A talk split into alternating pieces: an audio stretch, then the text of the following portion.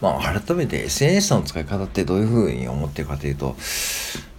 まあ、僕はスタンド FM は、まあ、こうやって話す場ですね、もう、忖度なく話す場として活用しているし、Twitter は、まあ、えー、まあ、コメントとかで喋ってもいいような内容ですね。それに話しているし、あと、ノートとかブログっていうのは、もう本当に自分が今後喋りきれないことを書いています。うん。あの、書いているんで、そういうふうに、その、全部保管しながら、全部こう、その結構つながって使ってるんで、その今回みたいなこう TikTok で動画を上げるとかそういう発想全くないですね。うん。そういうふうに使っていくと、その SNS の使い方をね、もう一回学ぶべきだと思います。なんかこう、それぞれが、人のそれぞれ、ね、そって特に中高生、若い方は特に、うん。もうなんでああいう動画を上げてしまうかというと、教育されてないからですよね。教育されてないし、その、その想像力っていう部分でもね、はっきり言ってなんか乏しい。で、乏しくなっちゃって、そしてああいうことやっちゃうんで、そして周りの人に迷惑をかけるっていうことね、ことが全く分かってないから、ああいうふうに、まあ半分公園になる感覚で、まあ企業の動画を遊び道具にしてやってしまうと。そして、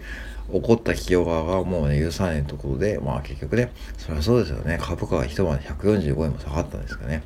下がったってことは、これ世界的なこう損害ですからね。うん。そうそう。だから、起こるんですよね。これが個人商店ならね、まだこう許されるんだと思うんだけども、うん、まあ相手がチェーン店だったからもうこういうふうになってしまって、結局まあ、まあ、本人は尻拭いしないわけですよね。うん。まあ精神的にやられてるかもしれないけども、金銭的な面はね、まあ親だから結局死ぬぐいするしかないないでしょ。そしては結局親の人生をもう台無しにしてしまうと、一生これ償う金額ですからね、何百億円って多分請求来ると思うし、まあ自己破産なんて絶対これ通らないと思うしね。うん。で、あの本人はそういうこと全く分かってなくてやってるんで、その創造性をね、やっぱぶっ飛んじゃう使い方をしちゃうんで、やっぱ SNS は本当にそういうふうにその使い方をね、教育していった方がやっぱいいと思いますよ。本当に。で、まあ、SNS を教育していかないと、今後のこう日本のこうブロックチェーンとか Web3 とか NFT とかってかっこいいこと言ってるけどもね、うん、僕も含めて。そういうこと言う前に、その、なんだろう、これからそういうこと触ってくるであろう世代が、ねそういうことしてしまうのであれば、多分ブロックチェーンとかね、間違った方向に行く可能性もあるし、NFT とかそういう Web3 も、今、いい風に流れを作り出してる僕ら世代とかね、うん、池原さんとかそういう方が本当に一生懸命こう文化を作り出そうとしている時に、足元救われる可能性があるかなと思って、うん、ちょっとすごく懸念しています。なんか、うん、もう一度そういう方ばかりじゃないの分かってるし、分かってるけど、やっぱりそういうのは、そう、ああいう動画って拡散力があるんで、あれを見て真似する輩も出てくる、出てくると思うし、今後も多分なくならないと思うしね。うん。てか、もっと出てくると思いますよ。もっと悲惨な動画とかね。まあ実際出てきているしね。うん。だから、その自分がどういうふうに SNS を使うかってまず原則的に言いたいのはまずツイッターツイッターとかああいう拡散力のあるものに対しては自分がその家族とか友人とか親戚とか恋人とかに喋れますかっていう内容をねやっぱし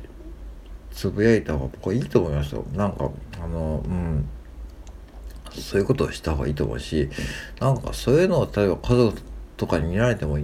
いいい内容うん、別に自分の旦那さんこれ読んでああ自分の奥さんはこういうことを考えてるんだってそういうふうに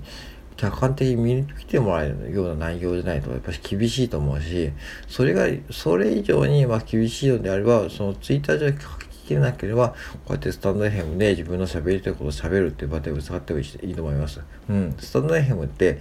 まあ、拡散性が低いんで、そういうことは適してると思うし、もっと時間があれば、もっと時間があれば、ブログ、ブログかノートですね。ノートっていうこう無料のプラットフォームで文字に起こして書くっていうのは本当にこれ効果があって、要は自分の思考が整理できるんですね。別にこういい文章とか書こうとしなくてもいいんで、自分の思考を整理する意味では、ツイッター140文字ってやっぱ足らないんで、そのノートとかでがっつり書くっていう時間を持って、そして自分の方の整理するっていう時間を取っていくので、多分ああいうことをしてくるね、やからね、少なくなってくると思うんですね。そういうところをもう一度教育して、そういうところを使い方を教えていって、そういうふうなことをね、していった方が僕はいいと思います。なんか、で、逆に想像力をね、働かせる要因にもなるんで、まあ、文章を書くってそういうことにもつながるんで、そういうトレーニングになるんで、今の子たちは想像力がなさすぎますよね。うん、なさすぎというか、ないからああいう風になってしまうんですね。これや、これやってしまったら、誰に迷惑がかかるかとね、うん、もう迷惑というかもうなもう犯罪ですね。これ犯罪です。うん、犯罪なのかな。そういうことをね、含めて考えさせるね、本当いい方法だと思うんで、